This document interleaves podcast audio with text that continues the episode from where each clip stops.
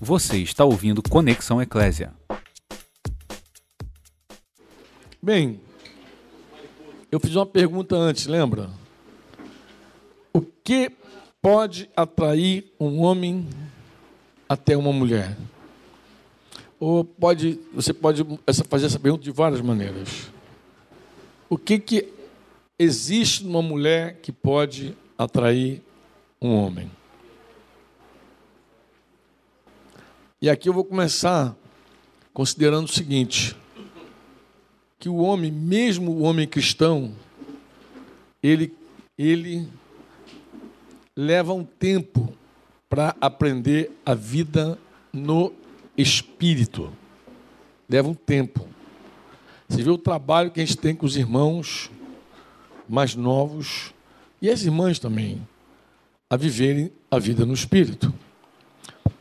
Hoje eu conversava com meu amigo Emílio mais cedo, e ele falou assim: Ah, eu nunca descansei em Deus. Ele disse que Deus tem falado com ele sobre descanso aqui. Eu falei, Emílio, eu tentei explicar ele mais o seguinte: você já descansou em Deus. Eu vou explicar como começa a nossa vida, pegando carona na ilustração e na forma como eu conversei com o Emílio. Pode ser, Emílio? Tá boa? Também não vou expor nada teu aqui, tua miséria, vai ficar tudo guardado. Tua miséria quem conta é você, sou eu. Mas é assim. Agora estou todo mundo curioso. Será que esse cara tem miséria para contar? Pobrezinho. Será que tem pecado? Um santo desse. Ele falou que a Rádio Pereca tem um alcance muito grande. Chega em todo o Brasil. A Rádio Pereca vai longe. Então, assim, eu falei, Emílio, agora vou, dar, vou, vou fazer diferente, Emílio. Vou fazer, vou, vou usar o mesmo, a mesma analogia, mas de uma forma diferente para porque a gente está fora da tua conversa. Então vou tentar ilustrar para as pessoas entenderem. Imagina que você aprendeu bem cedinho a andar de velocípede. E o velocípede, quem teve velocípede aqui uma vez? Teve, Luiz? Você não sabe nem o que é isso, velocípede, velotrol. Você, você não é da época do velocípede. Você, é da, você nunca ouviu essa palavra velocípede? Puxa vida. Vou falar máquina de escrever, não vai saber nem o que é isso. Então, velocípede. O que, que uma criança precisa para andar de velocípede? Primeiro que velocípede tem um risco, mas não é tanto risco, porque tem duas rodonas atrás, duas rodinhas, tem uma roda na frente, é quase um triciclo, né? Mas ele vai coordenando da seguinte maneira: ele pedala e ele tem que segurar no guidão. Isso também é, pode ser visto assim: quando o cara começa a aprender a andar de bicicleta, normalmente tem aquela bicicleta de rodinha atrás. É quase um velocípede maior, né? Eu ensinei meus filhos a andar de bicicleta, mas o Daniel foi muito engraçado, porque o Daniel aprendeu a andar de, de bicicleta em Cabo Frio. E como a gente estava de férias, todo dia eu ia lá no mesmo lugar, na mesma rua com o Daniel e tal. E os vizinhos ficavam olhando ali nossa, nossa interação toda. E o dia que ele andou, parecia até a torcida do Flamengo. Ah, todo mundo aplaudiu. E eu não vi que os vizinhos estavam de olho, vendo aquela, aquela aventura, como é que esse negócio vai dar. Mas uma coisa engraçada no Daniel, ele pedalava, meu irmão, mas ele, o volante dele não tinha na Denise. Então ele não fazia curva. Então ele metia o pé e ia. A gente dizia, curva, faz a curva! Ele, ai! E eu tinha que sair despringuelado atrás dele para frear. Tem freio, freio! Então ele só aprendeu a pedalar, entendeu? Quando tirei a, última rodinha, tirei uma, quando eu tirei a última rodinha, que ele foi assim, sem cair, que eu soltei ele, vai! Que ele foi, eu vi que ele não freava nem usava bem o volante. Ela foi aquilo, né? Então, daqui a pouquinho o cara cresce mais um pouquinho. Ah, vou pegar o Daniel, que eu acho que o Daniel vai ilustrar muito bem. Daniel, a Débora fez alguns exames de motorista para aprender a dirigir. A gente graças a Deus, é, Denise aprendeu a dirigir já foi reprovada a primeira vez, mas dirige. E dirige bem, Denise, embora agora ela tenha um chofer particular. Então ela não precisa dirigir, nem quer dirigir, nunca gostou de dirigir. Então ela explora aqui o Uber Black dela. E, mas Débora, depois de algumas reprovações, fez a prova, passou e dirige bem. E Daniel passou de prima, igual a esposa dele. E a gente passou de primeira, um negócio incrível. Passou de Mas quando ele passou, eu me lembrei até dele andando de bicicleta. Gente, ele também não freava. os quebra-mola. Não, Daniel passava de cima dos quebra-mola. Ó, Daniel tirou a carteira de primeira, ele tinha que visitar alguém, uma amiga da escola, não sei aonde e tal. E, aí Denise tinha um, um palhozinho, eu falei, vamos de palho. Cara, misericórdia, Denise quase morreu do coração ali. Cara, ali foi a prova real que ela não tem nenhum problema cardíaco, cara. Porque Daniel, meu irmão, foi uma experiência inusitada. Não, a Débora, a Débora não freava nos cruzamentos. Então, só isso. Só isso. Tinha um cruzamento, ela não freava, passava. Ah, cruzamento! Ah, um cruzamento. Só isso. Mas aprenderam a dirigir. E eu estava falando com o Emílio o desespero que é alguém que aprende a dirigir. Agora tive nos Estados Unidos um tempo, uns, passamos um tempo longo nos Estados Unidos. E eu tive contato lá com um carro. Não andei nele, nem quis andar. Deixa nervoso aqui, mas é um carro que praticamente dirige só. Dirige sozinho. Imagina um carro que dirige sozinho. Eu não consigo pensar num negócio desse. Um carro que dirige só. Um carro que você bota lá no piloto automático e vai e pode ir conversando, batendo papo. E aí, como é que tá? Como é que foi a faculdade? Aí o carro está na frente, vê o carro e ah! eu quero pegar logo, meter a mão, eu não aguento um negócio desse. E ele avisa quem vem atrás, quem vem na frente, quem está do lado. Ele é um negócio doido. Estaciona sozinho. Isso é bom para as mulheres, né? Carro que estaciona sozinho, a mulher. carro dos sonhos. Estaciona, dá uma vaguinha ali, ele calcula tudinho, encaixa ali, sem arranhar, sem nada. Tá. Carro faz tudo só. E, mas eu estava falando para o Emílio o desespero que é um cara que está acostumado a dirigir, de repente pegar um carro que dirige só. Faz tudo só. Tudo sozinho. Eu, eu não te contei, Emílio, mas me lembra de eu contar um sonho. Antes de eu terminar essa, essa parte, me lembra, fala assim, Franco, um sonho. Mas eu comecei a explicar ao Emílio a vida no espírito assim. Falei, Emílio, um dia você confiou em Deus. Mas agora vamos sair do chão, porque você dirigindo, você sente os buracos, você sente o carro, você pega no carro, você sente ele, você faz a curva, você vê um perigo ali, desvia, você assume o comando do carro. Você quer, você tem o carro na tua mão. Eu acho que por isso que eu não gosto desses carros que fazem tudo sozinho, porque eu como dirigir, como deixar o negócio me levar sozinho. Mas eu falei, um dia você se converteu. E quando você se converteu, Deus não te deu um carro. Nem um carro que dirige só. Porque mesmo um carro que dirige só, você sente. Deus te deu um avião você voa. Você voa. Então, assim, imagina que alguém está o tempo inteiro na Terra, passou lá 24 anos pilotando a vida, desde o velocípede do Velotrol, que a irmãzinha não conhece velocípede, né? tem que ter a paciência com ela. E aí, desde o Velotrol, bicicleta de rodinha, bicicleta, motocicleta, carro. E agora de repente você deu um upgrade sem, sem tirar, sem fazer curso, você tirou um brevet de piloto, mas é o seguinte: o teu avião que Deus te deu, que teu pai te deu, porque o, o avião, para ele voar, ele tem que desafiar uma lei. E quem tentou voar até Santos Dumont, muitos se esborracharam por causa dessa lei. E tentava e caía, tentava, despencava, tentava. Aqueles, aqueles videozinhos antigos dos caras tentando voar, muito engraçado, né? Fazendo asa, não sei o quê, correndo em cima do monte, se atirava, e daqui a pouquinho se quebrava todo e tal. Todo... Porque a lei, a, essa lei te joga no chão. Que lei é essa que joga você no chão? A lei da gravidade. Então a lei da gravidade, tipo, pufo, tipo, pufo, tipo. O, o, o Alisson fez um exercício aqui de manhã que parecia um indiano. Ele já tem cara de indiano, né? Ficou igual um caranguejo em cima dos dois braços, botou as pernas no alto, se inclinou todinho. Eu falei, cara, eu vou fazer isso também. Agora, tem uma foto que eu fiz. Carol tem essa Pô, Carol, tu nem me mandou essa foto. Para mim? Não, você mandou, você me queimou em algum lugar aí. Algum grupo que você me queimou, para mim não vê. Aquele grupo, aquele grupinho paralelo que criaram aí, se lembra? Não, não foi pessoal, não veio, Carol. Você mandou para aquele grupinho paralelo que criaram. Me excluíram daquele grupo, naquele grupo eu não estou. Mas então, eu tentei fazer um caranguejo igual o Alisson, meu irmão, deu uma testada na. Depois os irmãos ficaram com cuidado, botaram um travesseirinho para não dar testada no chão. Porque a gravidade ela é cruel, cara. Ela não. Ela não alivia ninguém. Ela não respeita idade, não respeita nada. A gravidade chama. Então, como um avião não sei se você já parou para pensar que você entrou no avião, aí tu pensa assim, que só a minha mala está com 23 quilos, mais o meu peso, mas, mas cada um aqui, ai meu Deus! Como é que esse montão de tralha vai sair daqui do chão, vai, vai parar num outro lugar tão distante? Como é que é isso? Eu não sei se você já parou para pensar sobre isso. Mas o avião, para ele decolar, ele precisa de uma outra lei. Ele precisa, ele precisa da lei da propulsão. Ele, ele vence porque ele tem a lei da propulsão.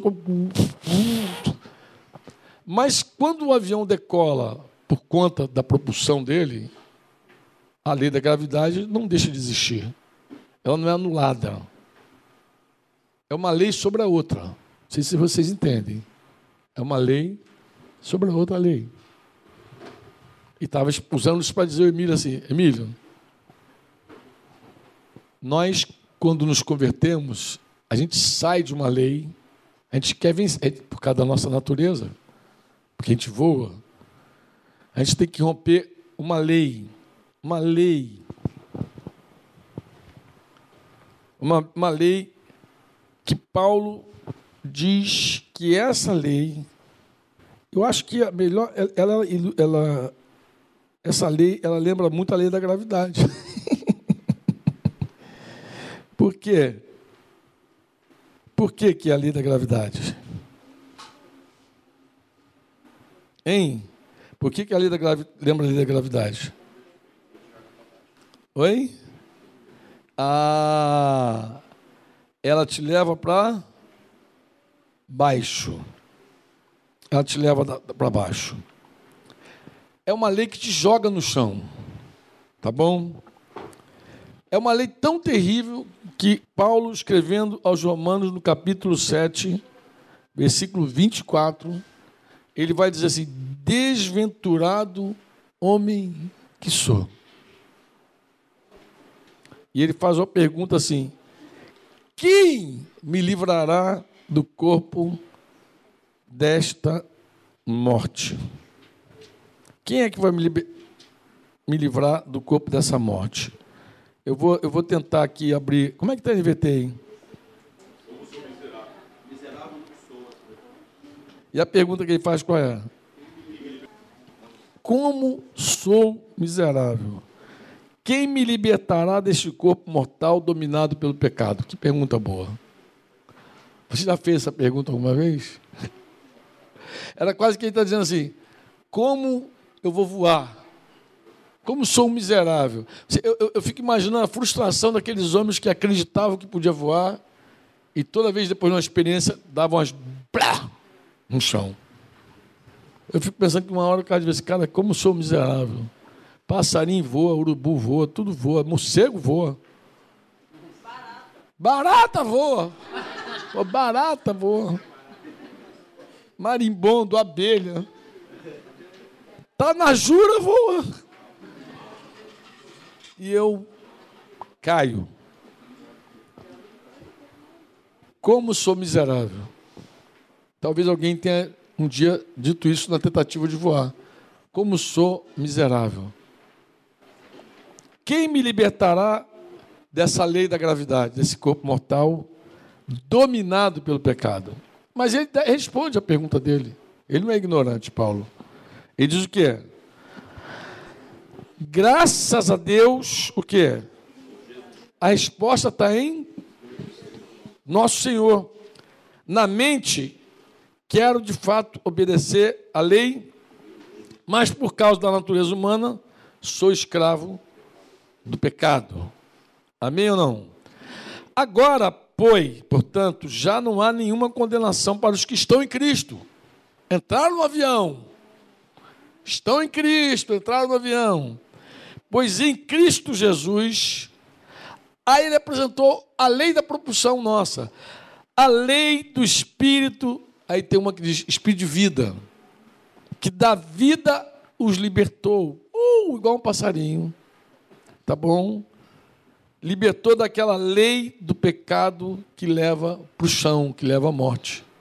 Então, uma lei me libertou da outra lei.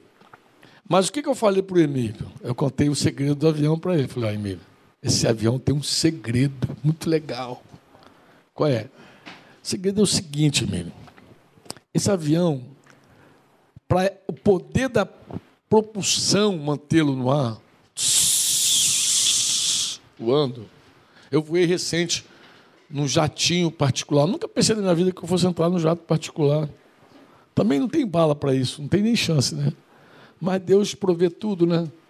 Quando a gente carrega Jesus, a gente é igual aquelas mentinhas, a gente pisa nos ramos. então, carregar Jesus.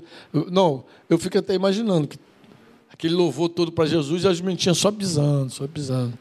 Então, quando você carrega Jesus, às vezes tu pisa também na, naquilo que o homem oferece para Jesus, né? Vamos nós. Um jatinho particular, a partir de Orlando fui para Ohio. Um jato, cara, que coisa. Mas eu falei, você ganhou um jato, Emílio, mas tem um negócio, Emílio. Tem um segredo nesse jato. Qual é o segredo? Você não, não é que não deve, você não pode colocar as mãos no mush. Você sabe o que é mush, não sabe? O que é mush? É, é o volante, é o guidão da tua, do teu velotrol. O mush é o, é o volante do, do velocípede. É o, é o guidão da bicicleta. É o, você não pode. Por quê, Franco? Porque na hora que você coloca a mão no mush, o que, que acontece? Corta a propulsão. Porque a mão no mush, você está voltando para outra lei. Então, quando você colocou a mão no moço, o que, que faz com o teu aviãozinho? O que, que faz com o teu aviãozinho? Aí você fica, meu Deus, e tenta virar para cá, vou morrer. E bota a mão na cabeça, quando tu bota a mão na cabeça, largou o manche, o que, que acontece com o aviãozinho? Aí você, ah, que bom. Ah, obrigado, Jesus. Tal. Aí vai passeando pelo aviãozinho, tal, de repente tu olha a cabine de comando, Aí vê lá na frente umas nuvens negras. Ih, vai ter turbulência. Peraí. Mete o mãozão no mocho de novo. Só que quando você mete a mão no mocho, o que acontece? Oh, começa. Eu vou morrer. Aí bota a mão na cabeça, o aviãozinho. Foi você, opa. Falei, Emílio, leva tempo com cabeça de bagre igual a gente, que pilotou velocípede, velotrol bicicleta de rodinha, bicicleta, motocicleta, carro, van, carreta. Leva tempo para essa cabeça descobrir que a coisa só funciona quando você não controla. Leva tempo, imagina, leva tempo. Tu passou a vida inteira no teu velocípede, sentindo tudo, desviando, fazendo tuas... dirigiu tua vida. Você guiou tua vida. Então, quando você coloca a mão no comando da tua vida, no controle da tua vida, o poder do Espírito Santo se vai.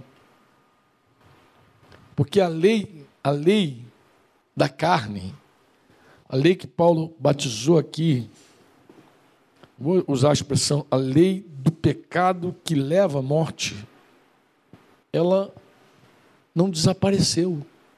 Você venceu ela. Como um avião rompeu a gravidade. Mas ela está ali. E esse aviãozão que papai te deu, a hora que tu mete o mãozão nele, ele despenca. Você corta a propulsão. Você cortou. Porque a única maneira do Espírito Santo governar é você não governar. Esse avião, quem pilota, não é você. E eu falei de avião para o Emílio, avião é melhor, porque avião, Emílio, você não tem controle de absolutamente nada, mas nada mesmo. Outra coisa legal, tu não vê nada. Está no céu, tu não vê nada. Tu não vê para frente, não vê para trás, não vê, não vê, placa, não vê pedestre, não vê nada. Então, nada. Vou contar o sonho agora para tu ficar esperto. Um dia, e cara, eu tive um sonho muito interessante. Eu sonhei que eu estava numa limusine, um carrão bonitão, sentado atrás, assim, com meu amigo Gerson Fonseca Mendes, batendo papo. Aí, Fonseca, papo, E o carro ia sozinho, como esses carros novos. Naquela época não tinha esse carro assim. Mas... O, tinha, o carro estava indo, a gente aqui.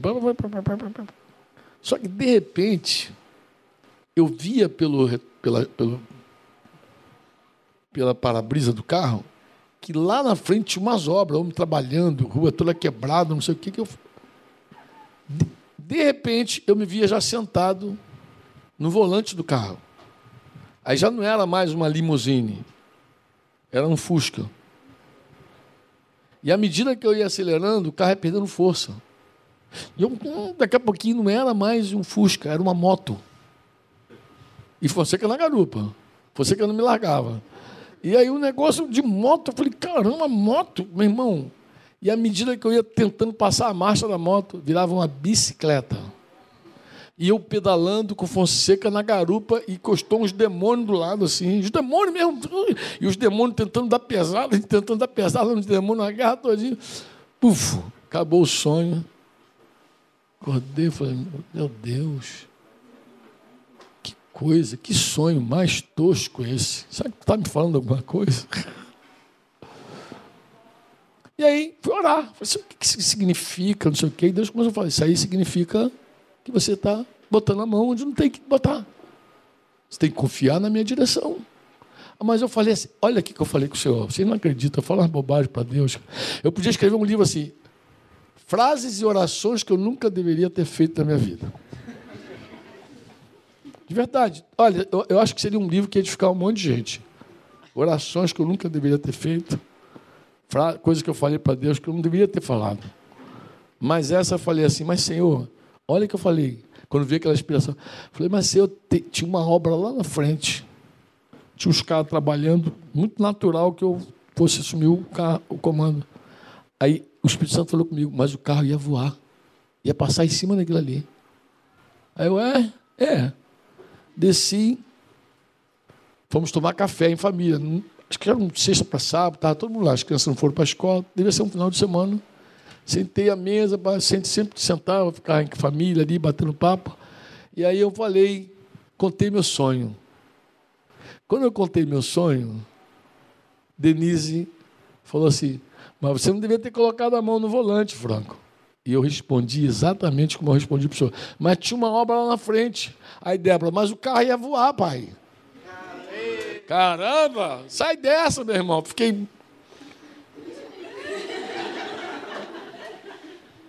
Denise lembra bem disso, né, Denise? Falei, é, foi isso que Deus me falou que o carro ia voar. Controle na nossa mão é uma desgraça. A gente pensa que controla.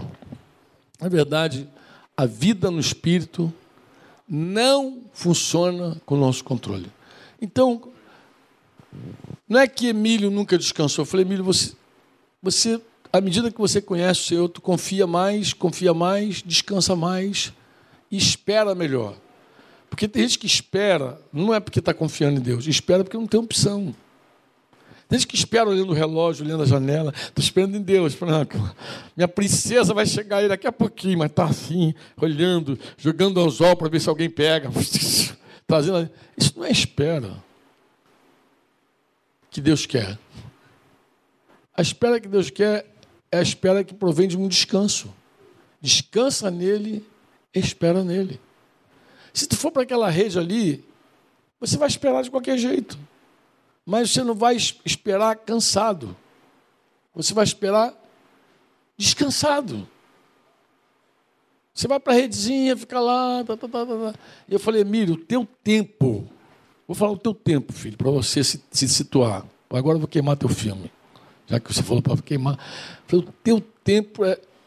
Você não precisa conhecer nenhuma moça, você precisa se conhecer. O teu problema não é conhecer moça. Inclusive, eu acho que você nem conhece moça se você não se conhecer. O teu tempo é se conhecer. E eu vou te falar como é que você se conhece. Conhecendo a Deus. Não foi esse o nosso papo? Falei, Jesus é um sol, é o sol da justiça. Quanto mais próximo a ele a gente está, melhor a gente se vê. E, e, e contei uma história para ele no meu tempo de, de esquadrão de polícia lá, daquela moto que eu mandei para o Joelso.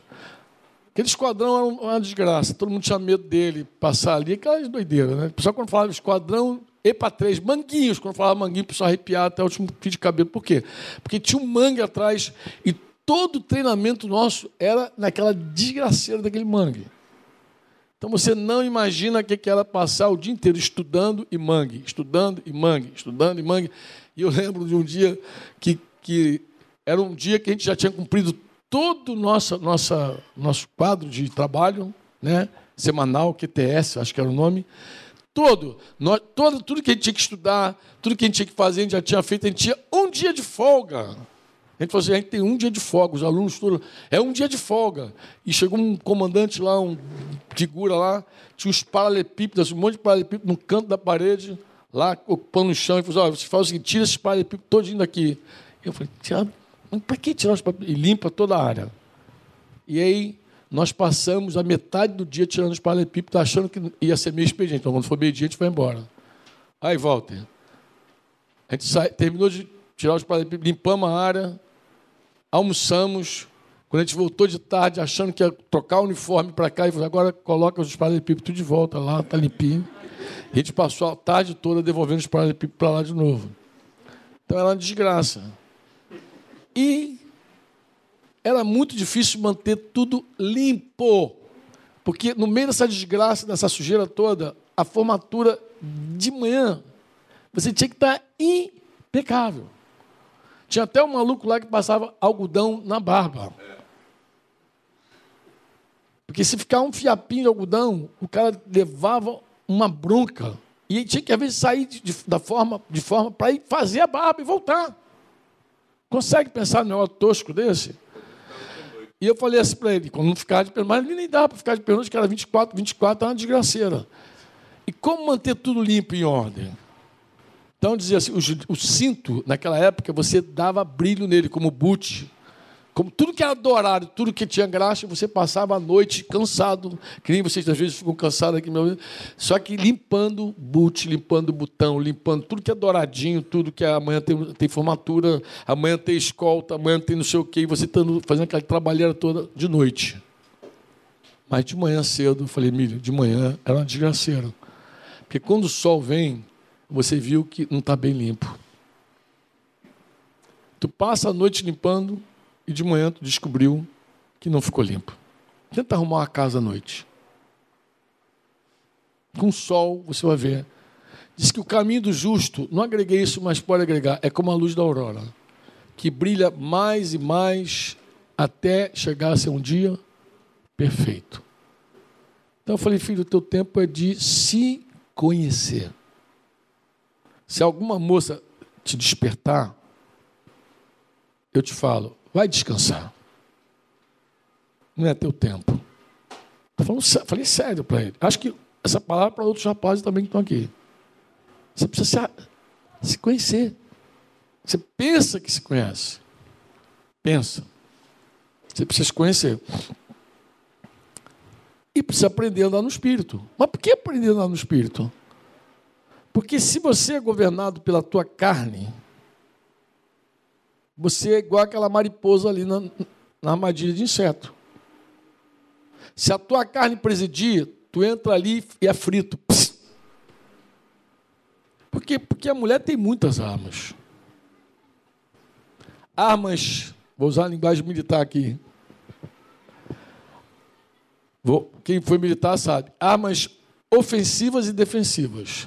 Inclusive a granada, ela tem esse aspecto. Tem a granada que, não sei, não deve ter mais essa granada, mas a granada, normalmente aquela granada quando atirada, ela era defensiva. Mas você podia colocar um corpo na granada e ela se tornava ofensiva. Ou seja, com alto poder de destruição. Então quando você jogava aquilo ali sem o corpo, era uma coisa, era mais para fugir mesmo.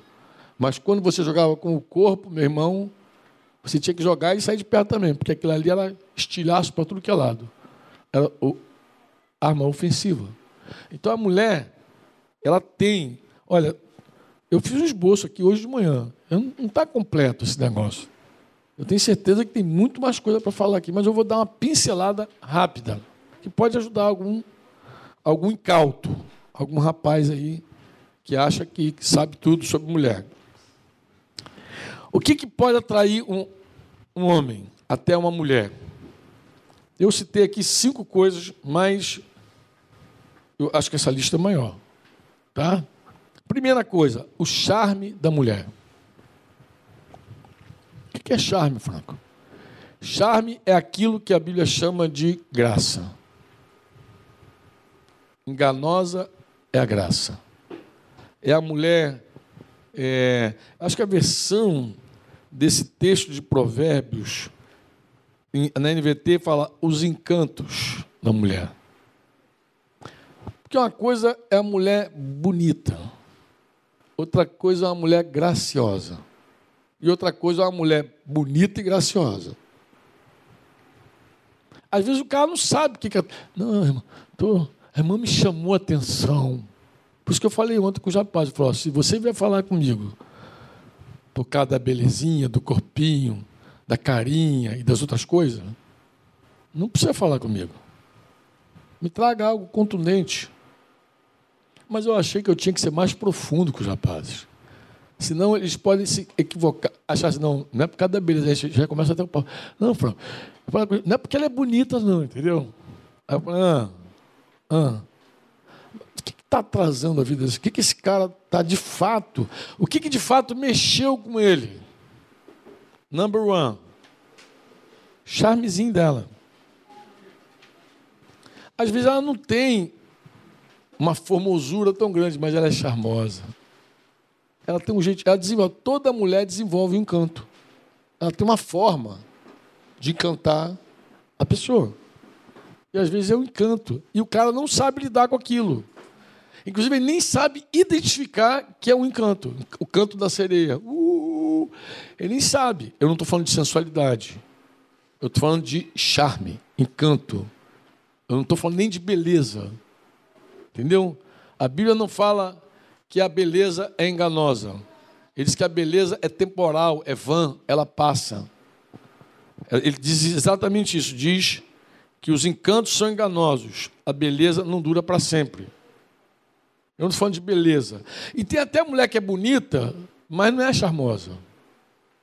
Tem, é bonita, mas é tão acanhada, tão travada, que ela não, não, não exibe nenhum charme, nenhum encanto. É, às vezes é bonitinha e travadinha. Mas tem mulher que agrega, além da beleza, o charme. Fala aí quem falou.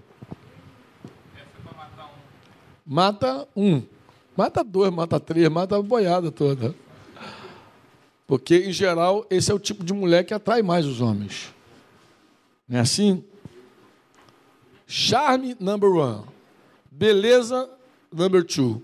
Sensualidade é o terceiro quesito da mulher. Sensual. Alguém perguntou, disse, mas o que é sensualidade? Sensualidade pode ser a prostituição, mas pode ser o comportamento de uma meretriz. É aquele tipo de mulher que apela para o sexo mesmo, mas não para o sexo explícito, é para o sexo implícito. Às vezes ela não se acha bonita, não se acha charmosa, mas ela acha que o corpo dela tem alguma coisa que os homens olham, e ela então chama a atenção para aquele detalhe do corpo que sabe que os caras vão olhar. E num dado momento ela pode se aproximar do homem e derramar toda aquela sensualidade no homem. E o papo aí já não é nem charme nem beleza. É sensualidade mesmo. É, são conversas picantes, é um comportamento de uma meretriz. Parece alguém que está dizendo, vem para a cama comigo. E aí ela sabe como se vestir, ela, aí entra roupa, entra um monte de detalhes. E, e quando eu falo roupa, é, antigamente se pensava muito na mulher de calça comprida, achava que o pecado era a calça comprida.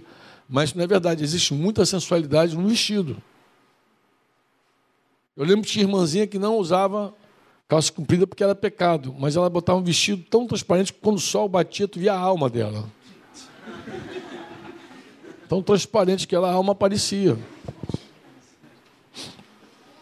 É fato. É verdade. Então, como mais que mais atrai no, no homem? A, a Bíblia diz palavras lisonjeiras. A gente sempre acha que é a mulher que gosta de papinho. A mulher gosta de papinho. A mulher, ela gosta de uma boa conversa. Mas o homem também. A Bíblia diz isso. A Bíblia diz que a mulher adulta, quando leva o cara, ela leva nas lisonjas. Ela vai elogiando, ela sabe, ela sabe dizer para ele coisa que a mulher dele não fala. Às vezes o cara é casado, a mulher está economizando os elogios, mas a outra vem faz. E a mesma coisa é o contrário. Às vezes a mulher é casada, o homem está economizando os elogios, e vem um cara, senhora está maravilhosa hoje. Poxa, esse cabelo ficou tão bem, a senhora cortou o cabelo, ficou tão bem esse cabelo na senhora. O marido nem viu que ela cortou o cabelo, não sabe nada. Mas o cara viu, falou, tá, tá, tá, e começa a dar aqueles papinhos. Mas o homem também gosta disso. Entendeu? O homem gosta. Olha, eu, eu vi uma, recentemente uma cantada que uma mulher casada deu num homem casado, no irmão. E o cara entrou feio, de patinho. Mas foi assim, uma cantada assim tão fatal. Fatal, né? Ele gostou, né? Ele gostou daquilo. Quando ele começou a confessar esse pecado, que ele já estava enrolado, graças a Deus ele não deitou com a garota. Mas ele estava muito enrolado com a garota. Já estava trocando, que eu nem sabia que se existia nude. Nude, estava trocando já nude com a menina. O que, que é nude? É a pessoa nua, não é isso? É isso mesmo? Estou certo? Mandando fotinho já peladinho para lá, peladinho para cá. Está nesse nível. Mas a, a palavra que mexeu com ele foi a seguinte: ela começou a elogiar muito ele, elogiar muito ele, mas teve uma hora que ela entrou na sala dele e falou: Olha, eu estou admirando você mais do que eu deveria. Ah, não devia ter falado. Assim, ah, desculpa, não devia ter falado. Saiu sem querer. Saiu. E ele ficou. As palavras acertam os homens também. Certo e cheio. E por fim, eu coloquei aqui, eu digo por fim, nessa primeira listagem, né? Que eu estou fazendo. A carência da mulher. E eu vou, vou explicar como é que a carência mexe com o homem. Tá bom? Você fala, Franco, como é que a carência de uma mulher mexe com o homem? Eu vou te explicar. É um pouquinho do que nós conversei com alguns irmãos aqui à mesa, um café desse. A carência de uma mulher mexe com o homem porque ela atrai a vaidade do homem. Assim como uma mulher charmosa descobre que é charmosa e ela quer ver os homens presos pela sua vaidade, assim como uma mulher bonita sabe que é bonita e ela esbanja a beleza por causa da sua vaidade, a vaidade, a vaidade ela usa por causa da sua vaidade. Existe um, um texto verdadeiro, esse texto se alguém encontrar, pode botar no grupo. Eu não me lembro o título exato, mas eu acho que é A Mulher com a Flor na Lapela. É esse título? Flor vermelha, não? A Mulher com a Flor na Lapela? Uma rosa na lapela? Era uma flor, não lembrava qual. Oi? É, mas, mas o título, sabe que é Uma Mulher. Na, uma rosa na lapela? Sabe o que é isso? Deus está falando que não tem nem mulher, mas eu acho que eu já li em algum momento.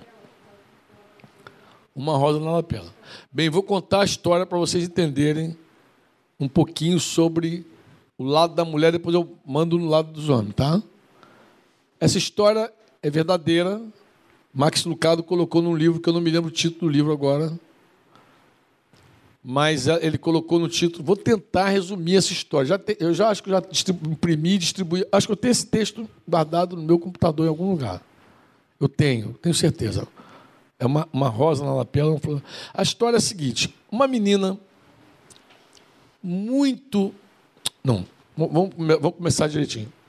Um homem vai à biblioteca e pega um livro. Pega um livro e ele começa a ler, emprestado. De repente, ele percebe que o livro tem umas anotações. Ele olhou para aquela letra e achou aquela letra bonita. E não só a letra bonita, o texto interessante. E ele falou assim: quem é essa pessoa? E queria descobrir quem era a pessoa. Obviamente foi na biblioteca, e aí, pum, descobriu quem era. E mandou uma carta para a pessoa, falando que estava com um livro, tal, que tinha um texto. Pá, pá, pá, começou, não tinha emoji naquela época, mas ele mandou a letrinha dele. Ela correspondeu com ele. Aí começou carta para lá, carta para cá, carta para lá, carta para cá. E quando está um pé de se conhecer, explodiu a Segunda Guerra Mundial. Explodiu a Segunda Guerra Mundial, porque não era tempo, né? Foi para a guerra. Falei, Emílio, teu tempo é de ser treinado. Aí foi para a guerra. Chegou lá na guerra, aqueles anos da guerra, seguiu trocando carta com ela. E na guerra, a necessidade da carta aumenta. O cara está na guerra, mas ele está carente de ter alguém do outro lado conectado com ele. E ele passou a guerra inteira trocando cartas com essa moça, da letra bonita. Uma senhorita, não me lembro o nome dela agora, Miles. Acho que é isso. Miles. Vou dar um nome fictício aqui que eu não me lembro mais. Acho que o nome dele era Blanchard. Tenente Blanchard voltou na Segunda Guerra como tenente, terminou a guerra, e ele então é, marcou para conhecer finalmente a mulher que durante tinha uma letra maravilhosa que durante toda a guerra trocou com ele muita coisa da vida, animou, encorajou, passou o tempo da guerra todinho e ele então eles combinaram se encontrar numa estação de trem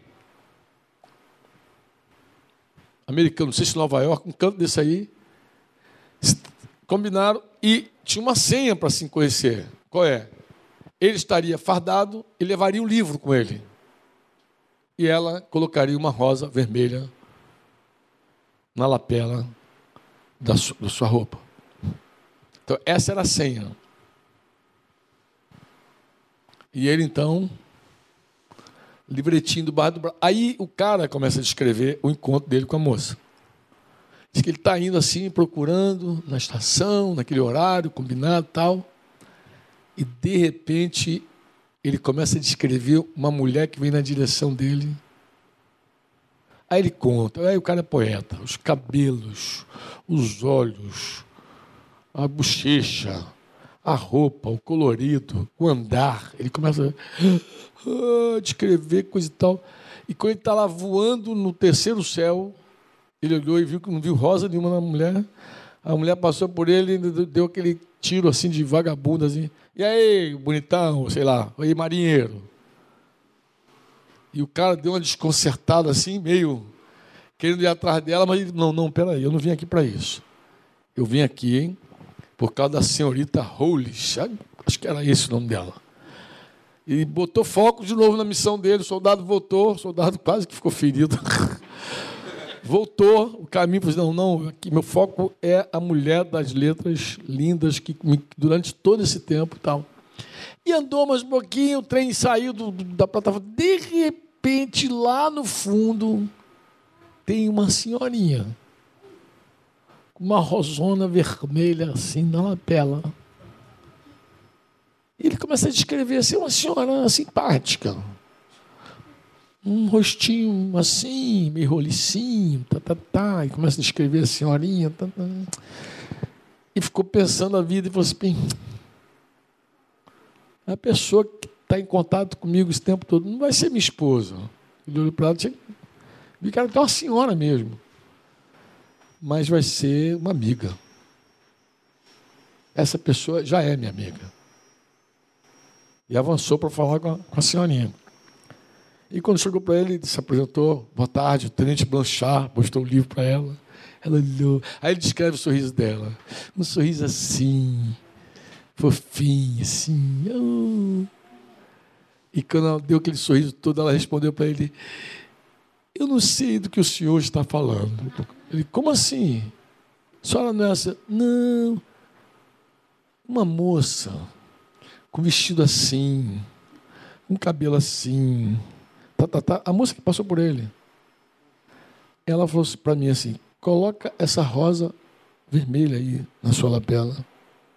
E se aquele rapaz ali fardado vier falar com a senhora, diz que eu estou do outro lado no café tal esperando ele. Foi para a galera, né? Mas o que, que desse texto sempre me chamou a atenção? É uma mulher que nunca se aproveitou, não quis se aproveitar da beleza. Ela não quis se aproveitar. Eu imagino que a mulher do top dela já devia ter um monte de bolha. Um homem, homem bolha, um homem vazio, só tem bolha, só tem. Aí tinha um monte de bolha, tinha um monte de homem carnal atrás dela, muito de urubu na carniça. E ela não quis usar essa arma com ele. Então ela provou ele. Era o teste era o seguinte: a senhora coloca essa rosinha, se ele vier aqui se apresentar, falar com a senhora, só diz que eu vou estar lá no café esperando ele, tal, café tal, estou lá esperando ele. Em outras palavras, se ele não vier, se ele fosse atrás dela, ela, ele tinha levado um fora dela. Ele já teria perdido aquela batalha. Aí ia sair ferido mesmo, aquele soldado. Essa história é muito legal, porque assim, ela tinha a beleza, talvez o charme, mas ela não quis usar isso com aquele homem. De alguma forma, essa mulher sabia o quê? Que o charme engana, a beleza passa. Ela queria um homem diferente. Um teste espetacular. Que história legal é essa? Vê se compartilho com vocês. Mas por que, que a carência mexe com o homem? Porque é o seguinte: tem homem que se alimenta da sua vaidade. No seguinte sentido, ele tem muito prazer de saber que tem 50 irmãs orando por ele. Ele tem essa alegria. Ele gosta. Quando tem uma discipuladora dizendo assim: é a filha lá que está orando. Ele gosta, ele sabe que é com ele. E o que ele faz? Ele percorre as flores de Jesus em busca das carentes. E quando ele vê uma carência, ele alimenta essa carência. Para que essa carência atenda à vaidade dele. A mesa, alguém perguntou assim, mas o cara seria capaz de ficar solteiro para alimentar isso? Eu digo, seria. Ele seria capaz de ficar solteiro por um tempo um tempo grande para poder deixar a mulherada doida. E ele, espiritual. Alguns desses rapazes já cruzaram o meu caminho, e de outros pastores. E a gente tem que sentar e enquadrar o santo. Tem rapaz que já novinho já percebe isso, bem novinho, não precisa ser velho não. Bem novinho já sacou essa parada, que tem um monte de garota carente. E ele sai detonando todas elas. Ele se aproveita da carência delas. Aí entra aquelas histórias que Flecheira explicou, os emojizinhos estranhos, as conversazinhas dúbias, né? As frases. Eu contei a história para os irmãos de um camarada que era esse tipo. E era impressionante, o cara, até um rapaz já maduro de idade, e não parava o caminhãozinho dele em lugar nenhum. Mas as irmãs, um monte de irmã, e, mas o pessoal dizia para mim, Franco, esse cara, ele defrauda. Franco, ele, ele, ele se aproveita. Mas eu não tinha nenhum fato. Até que um dia, visitando a cidade de Rosângela, Lisboa, aí esse rapaz foi comigo numa viagem. Eu sempre viajo, levo gente comigo. Ele foi, oh, dá comigo, vem, meu filho. Foi. E quando eu voltei de viagem, passaram um tempo, um dos irmãos lá falou: oh, tem uma menina da presbiteriana que esteve conosco e tal, está em contato com esse rapaz aí, esse discípulo de Jesus, é o nome, discípulo de Jesus, está lá.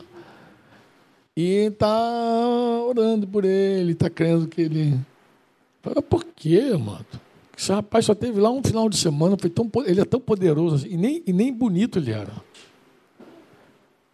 Não era esse cara assim, não, que essa figuraça, linda e maravilhosa, não. Ele sabia que. Ele sabia o clique das garotas. Ele sabia da carência. E aí eu pedi os irmãos, mas como é que está se correspondendo? Foi o seguinte: vê a carta que ele manda para a menina. Manda para a dita cuja. E os irmãos foram lá, leram a carta, viram, altamente comprometedora. E aí pediram licença à menina, xerocaram lá, copiaram a carta e mandaram a cópia. Franco, essa é, essa é a cartinha dele. Eu li a cópia. Falei, meu Deus, que figura. Eu tinha um fato para confrontá-lo. Estava próximo, puxei ele. Falei, cara, você é um defraudador, você, você é um homem muito vaidoso. Isso? É, filho. Eu já achava isso. Por causa de alguns comentários, irmão, mas eu não tinha nenhum fato para te provar. Mas olha aqui, vamos ler essa carta. Porque quando ele viu a carta, Chegou, ele estava em outra viagem. A gente estava em outra cidade de Minas, quando eu sentei com ele para tratar esse assunto. E aí eu falei, vamos ler essa carta que você mandou. Destaque, sublinhei as frases mais complicadas e lia. Leia essa frase, leia você essa frase. E ele tentava dar um tom assim espiritual na frase, mas nunca não dava. Não tinha como dar tom espiritual para aquela frase, viu? Entendeu? Não tinha como. Leia, leia com tua voz, para você ouvir tua voz. Assim. Não dá, filho. Qualquer um que lê essa frase vai entender o que a menina entendeu. Outra frase, passa para outra. Aí lia também. Ele tentava dar um tom, mas viu que não. E por fim eu falei, filho, você é um homem que se aproveita da carência. Como tem um monte de garota carente, várias razões, aí os caras desse. Então, olha que coisa engraçada. O homem atraído pelo charme, está nela. O homem atraído pela beleza, está nela. O homem atraído pela sensualidade, que está nela. O homem atraído pelas palavras da mulher, tudo provém dela. Mas o homem também é atraído pela carência dela. Mas cada coisa dessa é para atender uma coisa dele. Não é ela por ela. É ela por mim. Tinha uma música no, mundo que era muito engraçada. Ela diz assim: Ela me faz tão bem, ela me faz tão bem. Eu também quero fazer isso por ela. Ela me faz tão bem. Ela... Não, é, não é eu quero te fazer bem porque eu quero te fazer bem. Eu até penso em te fazer bem porque você me faz bem. Tu vê que é um motivo centrado nele. É um homem carnal. Que é carnal. Ó, quando você pergunta um homem assim, mas o que, que chamou atenção nessa menina? E ele não sabe responder como acontece. Mas o que, que chamou a atenção? Ah, ah, ele não sabe o que, chamou a atenção dele. Ele nem sabe o que, que chamou a atenção. O cara nem sabe o que chamou a atenção. Foi uma dessas coisas que chamou a atenção. Talvez a minha lista esteja pequena. Talvez tenha outras coisas que chamou a tua atenção. Mas chamou a tua atenção porque você está de velotrol, de velocípede, está botando a mão no manche do teu avião. Você não é guiado pelo Espírito. Algo startou em você, algo te, te pegou, mas não é, não foi algo que Deus produziu, que Deus fez. Não foi algo na paz do Senhor. Por que, que, em geral, as pessoas se complicam em relacionamento com ansiedade e medo? Por causa da carne. A carne não consegue dizer espera. Você já viu um obstinado dizer, ouvir não? Já ouviu obstinado ouvir espera? Obstinado, obstinado que é aquilo, é aquilo, tem que ser para agora, é a hora, ele tá, vai fazer a idolatria dele, é aquilo ali. A pessoa, a, a carne tem essa, essa ação tão maligna. Você pode orar e dizer, Senhor, eu quero ver com os teus olhos, sentir com o teu coração. Mas você pode ser orientado com os teus próprios olhos e com aquelas coisas que te atendem te atendem. A menina é charmosa e te faz bem. Pô. Tu gosta de menina charmosa. Tu gosta de mulher que te encanta. O charmezinho dela te toca. Mas isso aí é enganoso. Sabe por que é enganoso? Porque você não viu essa menina ainda brigando. Você não viu essa menina com os pais dela. Você não viu ela, como ela é com o pai e com a mãe. Já viu ela peitando o pai e a mãe? Ela vai te peitar também, Zé. Tu acha que não? Ou vai fazer como Nelly disse: Não, comigo vai ser diferente. Se ela faz com o pai e com a. Se ela faz com a mãezinha, ela sai dentro da mãezinha dela. Se ela faz com a mãezinha, ela faz contigo, Zé. Todo encanto e todo charme acaba na hora. Não tem charme. Não tem encanto. É um engano. Ser guiado pelo charme de uma mulher é uma armadilha. Se for só o charme que está te levando, você está na furada. Você pode, inclusive, cair numa grande armadilha. Se é isso que te conduz, se é isso que te guia. Uma grande armadilha. Porque é enganoso. Ah, mas ela precisa ver, ela tem, ela tem um jeitinho, Franco, assim, tão especial, esse jeitinho. Tu já viu essa mulher irada? Tu já viu o jeitinho dela irada? Tu já viu como ela é irônica quando ela está irada? Você já viu que ela despreza as pessoas quando ela está com ódio? Já viu a raiva dela? É, é charminho vai embora. Não tem canto que resista um conflito, uma... Isso é um engano. Quando você tiver que dizer não para ela, não. Acabou o encanto. Tem encanto. Qual é a mulher que vai fazer charminho para o marido quando ele fala não? Obrigado, meu amor, por esse não. Isso é lindo, maravilhoso.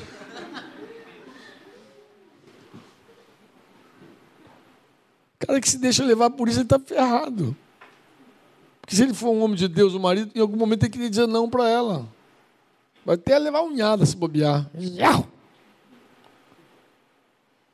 Bem, então se é só isso, está na furada. Beleza. A Bíblia, se, se Provérbios 31, 30 31 diz assim: os encantos são enganosos, porque eu fiz uma outra pergunta, pergunta assim: como ele deve lidar com isso? Como é que um discípulo deve lidar com isso? Com essas armas fatais aqui? Eu acredito que ele só tem uma forma de lidar. Ele tem que considerar o que Deus diz, pô. A palavra que vai orientar ele. Considera o que Deus fala. O que, que Deus fala? Primeiro, ele diz que os encantos são enganosos a beleza não dura para sempre. Mas a mulher que teme o Senhor será louvada, elogiada. Recompense-na por tudo que ela faz, que suas obras a elogiem publicamente. Provérbio Arriá diz: enganosa é a graça, vã a formosura, mas a mulher que teme o Senhor, essa será louvada. Dá-lhe do fruto de suas mãos e de público a louvarão as suas obras.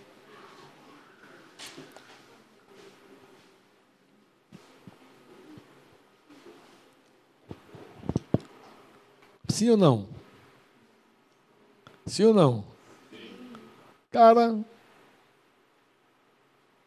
que é atraído por, pela beleza, em algum momento, essa mulher não vai estar tão linda, porque o tempo passa. Eu, eu acho velhinha simpática, mas não dá para dizer que uma velhinha é linda.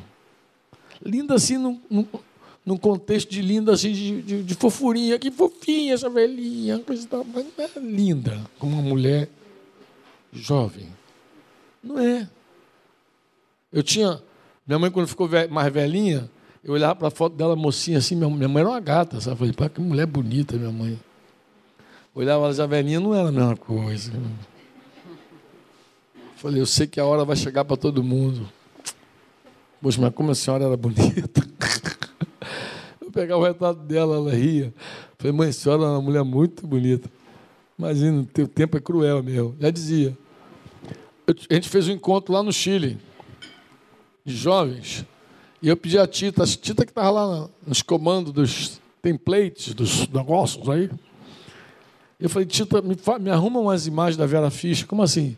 Eu quero a Vera Fischer Miss Brasil, jovenzinha, depois com 20, com 30, 40, 50. Eu queria que cada década tu botasse uma Vera Fischer. Lá no Chile, ninguém conhece a Vera Fischer, vamos lá. Coloquei a foto da Vera Fischer. Eu vi até suspiro do. Tita, coloca outra aí, Tita. Aí foi, foi ficando uma mulher mamadura, todo mundo. Oh, ah, ah,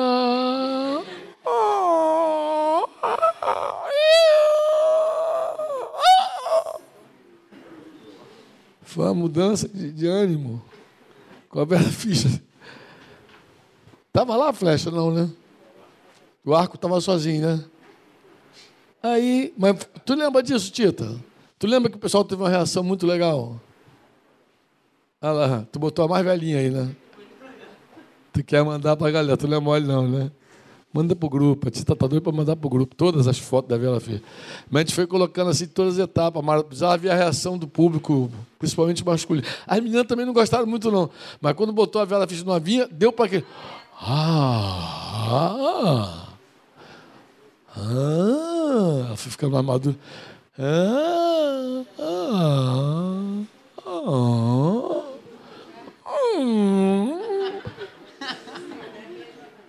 Passou. Passou rápido. Porque levar anos você fica. Mas quando tu vê assim a foto, assim é cruel, gente. A beleza vai embora. Então o homem que se apoia, se sustenta, que se alimenta da beleza de uma mulher, é, é temporário. Essa comidinha é temporária. Porque essa mulher que você acha lindérrima hoje, amanhã não vai estar tão lindérrima. E ela pode ser alterada por outros fatores, não só o tempo. Mulher às vezes tem filhos, muda. Mulher às vezes toma remedinho anticoncepcional, fica mais gordinha. Os negócios vai mudando assim. Às vezes ela gosta de comer um jabá com girimum mesmo, forte, pesadinho. Aí não tem mais aquele tempo para queimar, para academia, ela fica um pouquinho mais assim. E o cara vai vendo que aquela beleza toda passa, porque beleza passa. Passa. Às vezes nem o tempo rouba. Às vezes outras coisas roubam. Beleza, passa. As meninas estão rindo por quê? Oi? É, às vezes vai embora, não é verdade? Olha aqui que diz assim. Agora eu queria falar da sensualidade um pouquinho. Eu podia falar muita coisa da sensualidade, muita mesmo. Da sensualidade. Mas Oséias 4,11 diz assim: a sensualidade, o vinho, a cana brava, tiram o entendimento. Uma mulher sensual é igual cachaça, meu.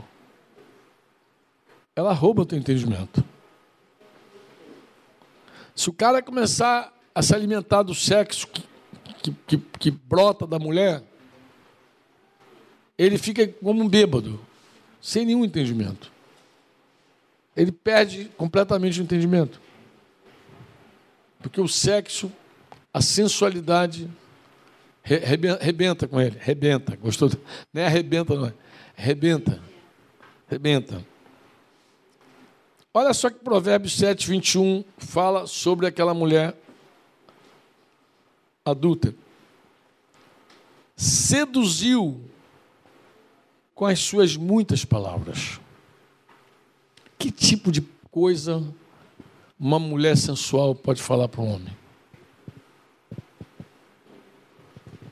Eu acho que tem coisa que mulher sensual fala para o homem que nem, nem é digno falar aqui em público. Eu acho que não cabe falar.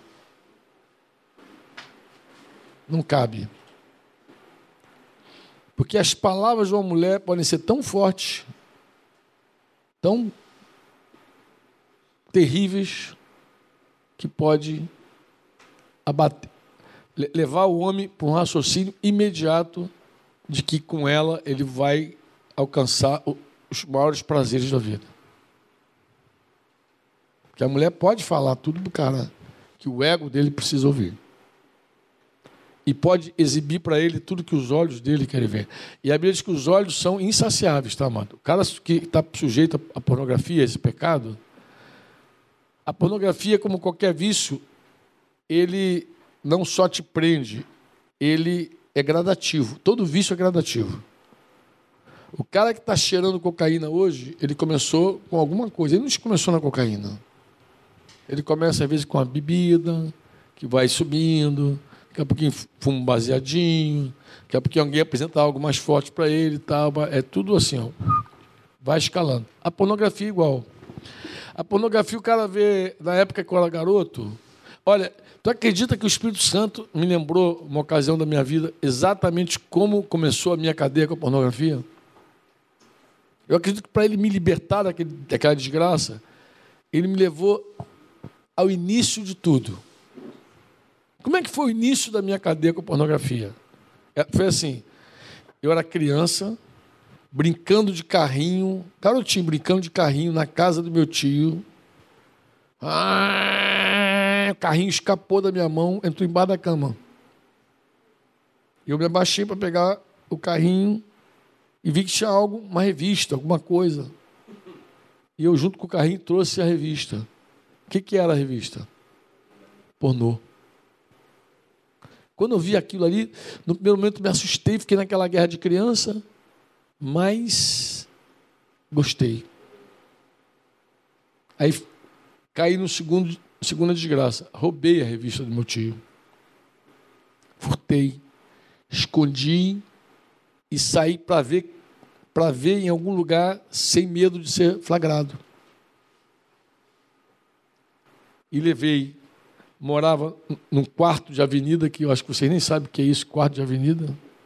Minha mãe, com dois filhos, numa avenida, avenida, não sei como é que é o nome que se dá para isso. Imagina que o cara, uma vida de casa de quarto, um banheiro coletivo para todo mundo.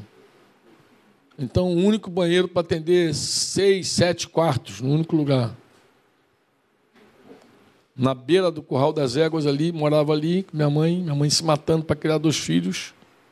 E eu ali, primeiro momento que eu fiquei só, eu coloquei e aí fui ver de, direito o que, que eu estava, que que eu vendo. Não era fotografia, porque naquela época não tinha foto, era desenho. Tudo feito à mão. Mas aí fui crescendo e gostando do troço. Quando vieram as primeiras fotos, eu já fui para foto. Depois a foto não atendia mais, eu queria ver filme. Um homem que se entrega à pornografia, ele é capaz de colocar a esposa dele para fazer sexo com outro homem e ele ficar assistindo. Você acredita nisso? Esse é o auge desse vício. Porque todo vício ele, ele vai se vai embora. Então o homem fica viciado, desenvolve essa desgraça na vida dele. E o que a mulher fala para o homem pode fazer ele imaginar tudo. Por isso que eu digo que tem coisas que uma mulher sensual fala que não é nem lícito dizer aqui. Porque ela pode falar tanta bobagem com um cara que virar um filme pornô para ele. Eu costumava dizer para os irmãos que não tinham problema com filme erótico? Não, mas é erótico. Falei, cara, eu acho que o erótico é pior. É pior do que o sexo explícito? Eu acho. Porque o sexo explícito está ali, é explícito. O erótico faz você pensar tudo que ele não. Ele faz você pensar.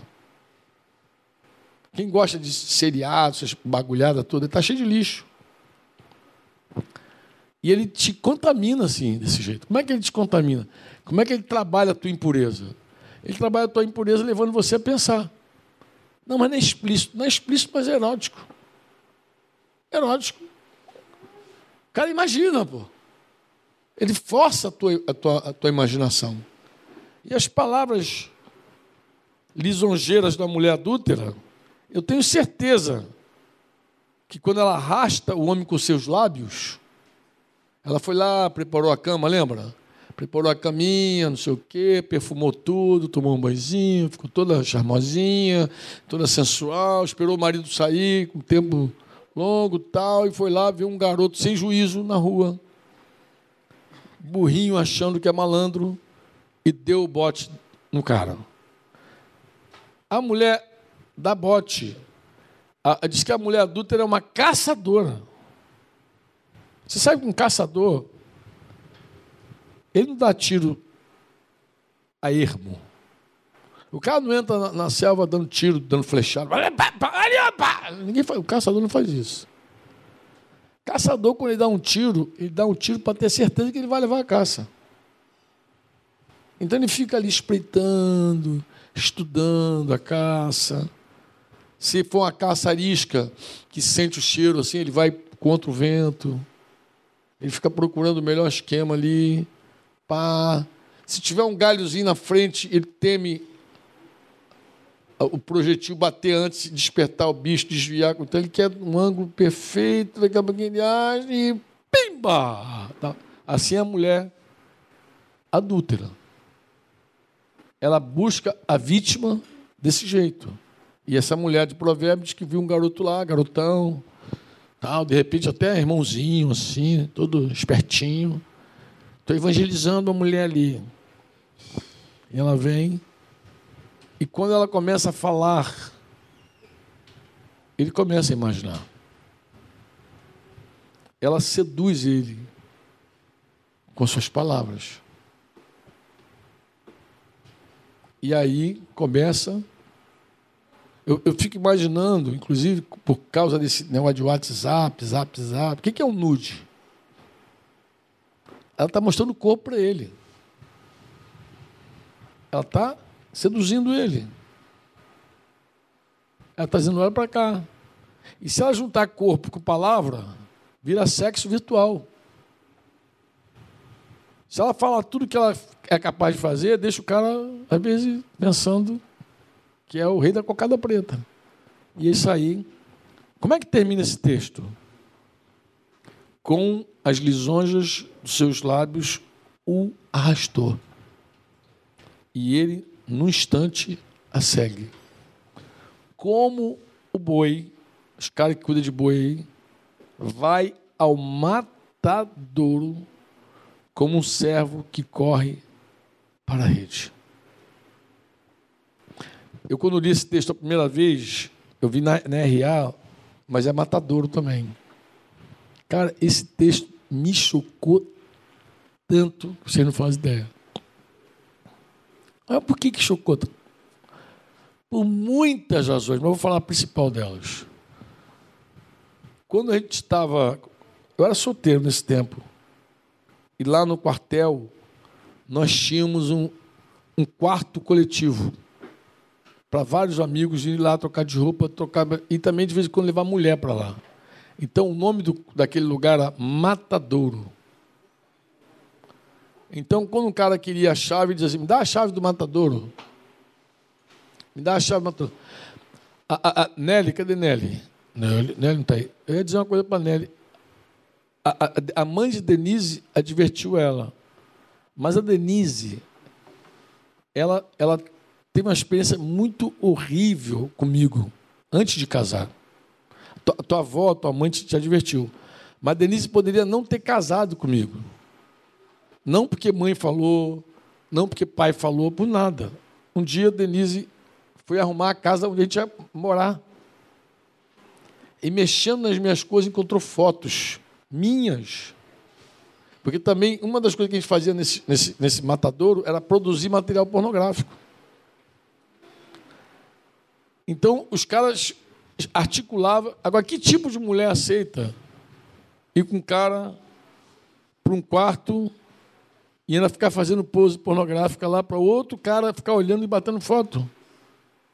E quando ele está arrumando nossas coisas, eu me esqueci daquela bagulhada lá, ela encontrou aquele lixo todo. Claro que foi uma crise, a gente estava noivo já. Poderia ter acabado, mas contornou de alguma forma. Mas tu vê que ela já sabia que tipo de homem ela estava casando.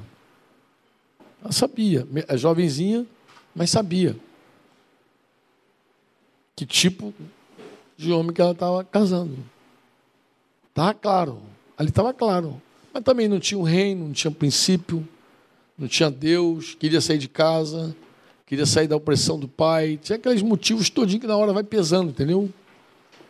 De repente estava sentimentalmente presa já. Eu não sei quantas razões, mas é assim. O matadouro aqui não é o homem que está levando a mulher, é a mulher que está levando o homem. Isso que me chocou. Então, aquele quartinho que a gente chamava de matadouro, a gente parecia aqueles, aqueles profetas que falam sem saber o que está dizendo. Era de fato o matadouro, mas o nosso. A gente não ia lá para matar.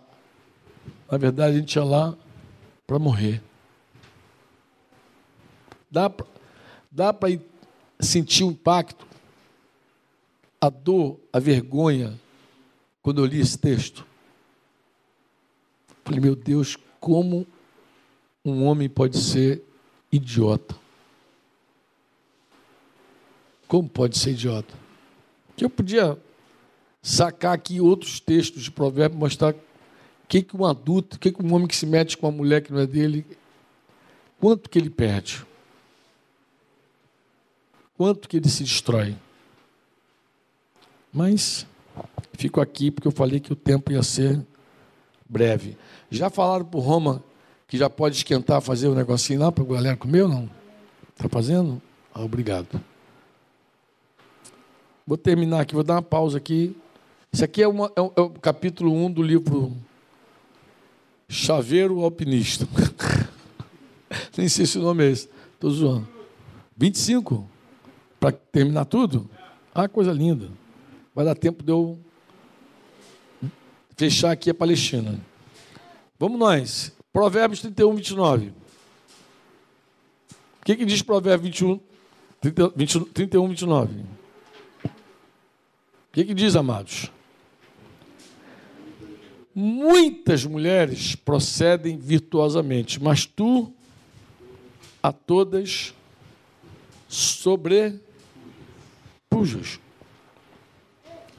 Diz assim: Muitas mulheres procedem, mas tu a todas sobrepujas. Amém ou não? Eu vou pegar aqui um texto para você que também está em Provérbios. Que eu acho que também, se, se em algum momento a gente. É, considerar esse texto, são dois textos, anota aí. 18, 22 e 19, 13. 18, 22, 19, 13 e 14. Na verdade, é o 14 que eu quero. Mas vamos lá. Provérbio 18, 22 diz assim: O que acha uma esposa. Não é uma mulher. Porque mulher tem muita. Inclusive, só para ter o. para registro, tem mais mulher no mundo que homem. E já no meu tempo assim. Tinha um samba que dizia assim: A nega é minha, ninguém tá, acha que eu vi primeiro. Oh, a nega é minha, ninguém tá, acha que eu vi primeiro. Quando eu andava naquela pindaíba que fazia gosto, não havia nenhuma tusquela querendo olhar para o seu rosto. Agora ela anda comigo e vive no meu barracão. Um, dois, três, fica assim de gavião. Oi, o meu barraco, fica assim de gavião. há dez mulheres para cada homem no Rio de Janeiro. A nega é minha, ninguém tá, acho que eu vi primeiro. Então, já naquela época de garoto, havia dez mulheres, a estatística, para cada homem no Rio de Janeiro. Então, tinha muito mais mulher que homem. Homem se mete em guerra, acidente, homem morre. Vai nas igrejas, o que vai pelas igrejas, tu vai ver, tem muito mais mulher que homem. Mulher, mulher é, é, é mulher que não acaba mais. Daniel agora é mãe de três, nasceram três, nenhum menino. Uma mulher agora de nascer também. Tem uma mulher que. Mas o texto não diz o que acha uma mulher. O texto diz o quê? Como é que diz o quê, mano? Diz aí. O que acha o quê? Se liga, cabeça. É uma esposa que você está atrás. Você não está atrás de uma mulher. É de uma esposa. Você diz amém ou não? Amém. Porque mulher tem arrodo. Mulher tem um montão. E, e eu conheço cara, inclusive, mesmo no mundo, que ele topa sair com um monte de mulher. Mas quando diz assim, é para casar, não, para casar não. Para ser minha esposa, não pode ser essa, esse montão de mulher que está aí. Não, não dá. Olha, eu conheço homem incrédulo, incrédulo, que saiu com um monte de mulher, mas não casou com nenhuma delas. E disse: não, para ser minha esposa é outra coisa. Eu ouvi Marília Gabriela entrevistando Julio Iglesias. E ela disse: Você teve várias esposas. Ele falou assim: Eu? Não. É um equívoco. Como assim eu tive várias esposas? Eu tive várias mulheres. Assim eu não sei como é que ela botou aquela cara dela, que é de frente a frente com o Gabi, eu não sei como é que botou a Gabi. Cara, eu? Várias esposas? Não, querida. Casar é muito sério.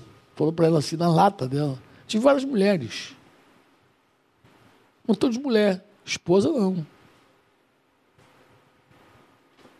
Ímpio, garanhão, pegador de mulher, cantor bonitão, sabia a diferença de esposa e de mulheres. Pode pegar, deve ter no YouTube aí. Marília Gabriela entrevista Julio Iglesias. Deve ter. Assiste. Vê a pergunta da Marília, da, da, da jornalista, da repórter, e vai ver a resposta do cantor. Ele é todo bonitão, era atleta, era goleiro, se eu não me engano. Antes de ser cantor, era um goleiro. O cara é bom de pinta. E ela achou que ele tinha um monte de esposa. Ele falou, não, tá equivocada, minha filha. Esposa não. Eu tive muitas mulheres. Aquele cara tinha alguma coisa, eu fiquei pesado. Falei, cara, o que, que esse cara sabia? Ele tinha uma luz que vários crentes não têm. Aí eu fico pensando naquela frase de Jesus que os filhos das trevas têm mais luz que o filho da luz. Misericórdia, vontade de dar um tapa na cabeça dos, cabrinhas, dos cabras que tem no nosso meio. Não é mulher que você procura, é esposa. Esposa é outra coisa, é outro negócio. O outro texto que eu passei de vocês foi Provérbio 29, foi? Oi? Olha que coisa linda isso aqui. Guarda aí, cabeça, cabeçudos. Principalmente vocês que acreditam que não são eunuco. Se você acredita que não é eunuco, que um dia Deus vai olhar para você e vai te regalar, vai te dar uma esposa, anota esse provérbio aí, cabeção. A casa e os bens vêm como herança dos pais. O que, que teu pai pode te dar? Uma casa, os bens ele pode te dar. Teu pai pode te dar, porque os pais tesouram para os filhos. Teu pai pode te dar uma casa e bens. Mas os, do Senhor, diga do Senhor. Do Senhor. Diga do Senhor. do Senhor. Mais uma vez, do Senhor. Senhor. A, esposa a esposa prudente. Como é que está a NVT aí? Como é que é?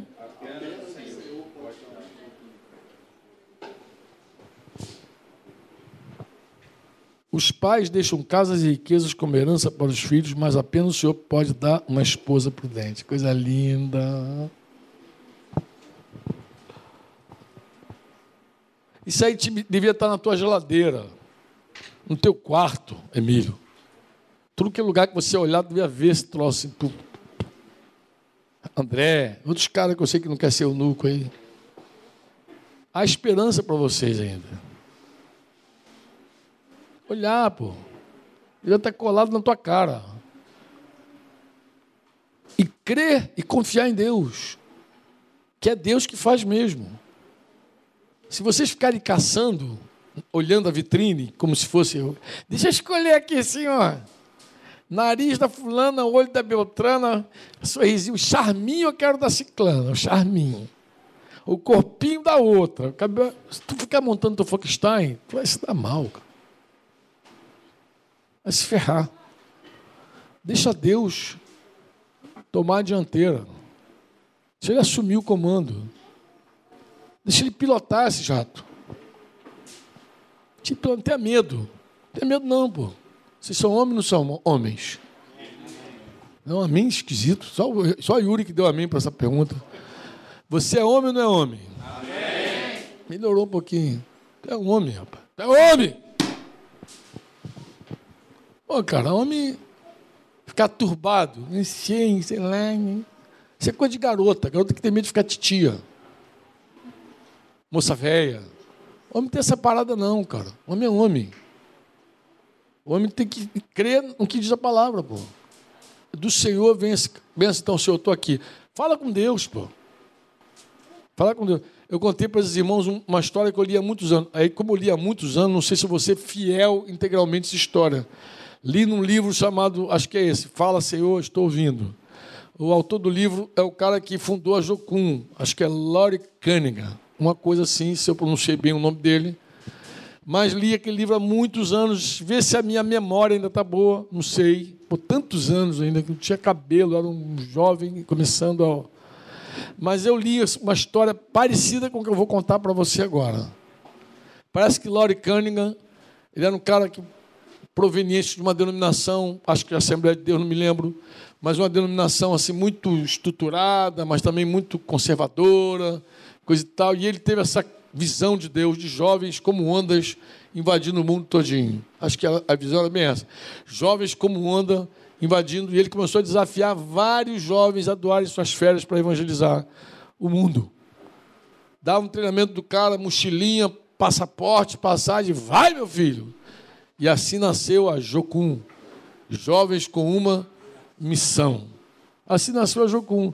E o cara está lá. Mas nesse livro, se não me falha a memória, ele fala também como ele casou. Porque ele começou tudo isso aí solteiro. E disse que um dia, conversando com o pastor, era um jantar, um almoço, não me lembro, mas era uma reunião com o pastor, e o pastor levou uma filha que estava noiva, comprometida, que ia casar. Por aqueles tempos ali ia casar. E ele, então, conversando com o pastor, o assunto, a menina era muito posicionada, coisa e tal, e, e o pastor, representando bem o lado religioso da denominação, começaram a conversar e eles acabaram tendo uma conversa acalorada. A menina muito po- posicionada, ele também muito posicionado, pá, pá, pá, e a conversa não terminou bem, mas graças a Deus, um para cada lado, houve essa história. Ele, durante suas viagens pelo mundo, ele visitou o Taj Mahal. E ele, e ele, lendo a história, ou, ou conhecendo a história, ele viu que aquela construção, aquele, aquele palácio suntuoso foi feito para uma mulher. Para uma mulher. Um marajá daquele lá que amava tanto a mulher que resolveu dar um presente para ela. E fez aquela maravilha para aquela mulher. Não sei se ela viveu para entrar nele, sei lá quantos anos demorou para fazer. Não conheço a história. Mas essa história de saber que o cara fez algo tão lindo para uma mulher mexeu com ele. Ele estava sozinho, e aí acho que bateu aquela solidão. Falei, a hora que o cara começa a contar assim, cachorro, cachorro, girafa, girafa, elefante, elefoa. Não achou ninguém assim idôneo, e de repente parece que Deus provocou ele. De alguma forma, quando ele viu o Taj Mahal, provocou ele. Disse, cara, eu estou só. Senhor, eu preciso de uma esposa. Olha, olha que, que história interessante. Eu preciso de uma esposa. Eu não me recordo, mas eu acho que foi assim. Nessa hora ele lembrou da menina que ele brigou lá no restaurante, mas ele pensou: não, isso não pode ser Deus, porque a essas alturas ela está casada. Ela está casada. Mas quando voltou para os Estados Unidos, ele teve mais uma vez uma reunião com o Rev lá.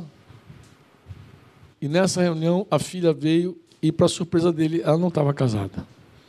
Por que ela não estava casada? Porque perto do casamento, próximo ao casamento, ela crê, creu que Deus falou com ela: não é esse marido aí, não é esse homem. Não vou te dar para ele. Eu tenho um outro homem para você. E ela então desfez o casório. Bem recente, Denise me contou uma história parecida. Que ela viu na internet, algum canto, uma menina, não sei se cantora, alguma coisa assim.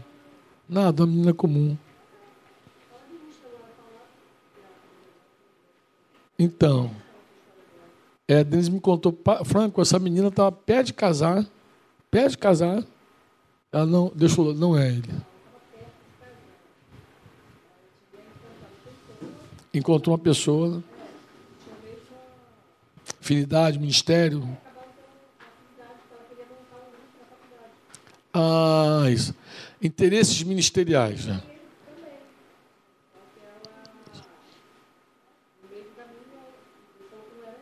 Isso. No caminho, Deus falou: não é essa pessoa. Guarda. Vocês ouviram, Denise, aí? Estão ouvindo bem? Não era, não era. Ela não, ela não desfaz do rapaz, não diz que, era, que é um laço, uma armadilha. Deu nada disso. Ela só entendeu. Tá. Legal, né? Aí, depois vê se tu acha o link aí. Diz o nome. Ela, então Denise falou, ela, ela não fala mal do rapaz, não diz que o rapaz é um problema, Deus me livre. Não, ela só entendeu que não era ele. Porque no propósito de Deus, no plano de Deus, deveria ser uma outra coisa. E aí acontece que parece que tem um rapaz, aí tem que ver o vídeo. Tem um rapaz, aí, aí depois ela descobre o mistério. Por que, que ela casou com quem ela casou?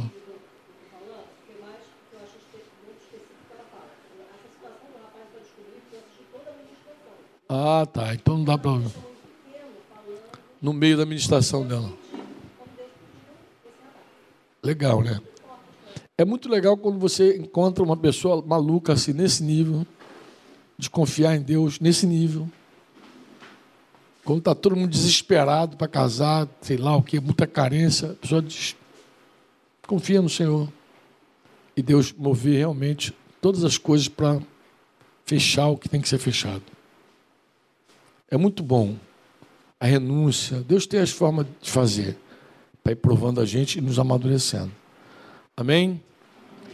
E com relação à rapaziada, rapaziada, guardou o texto? Diga assim, esposa.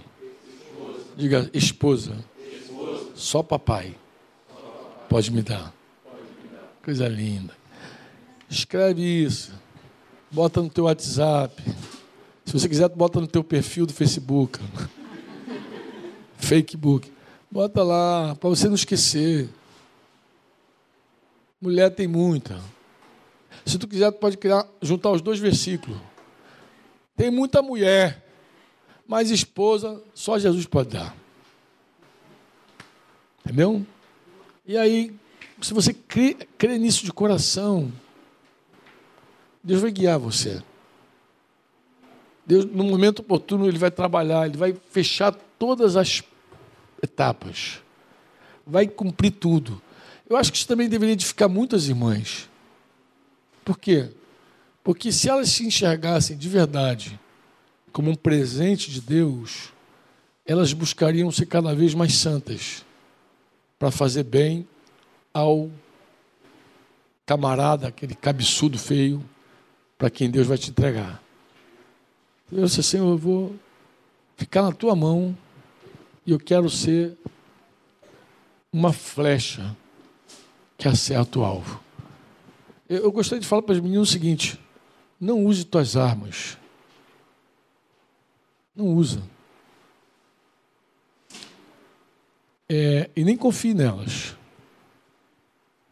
Não confie, não confie nelas. É, eu acho que se, você, se Deus te deu um encanto, um jeito, eu acho que você tem que ser, saber lidar com ele. Para não deixar ninguém. Para você não se aproveitar disso.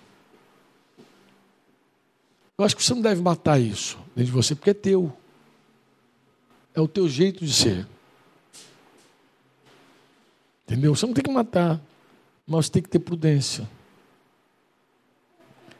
Nunca descambar para sensualidade. Nunca, porque sensualidade já é pecado. Beleza, não confie nela, porque ela passa. É um fundamento falso. E nem exiba ela. Parece coisa maluca que eu estou dizendo, mas não exiba.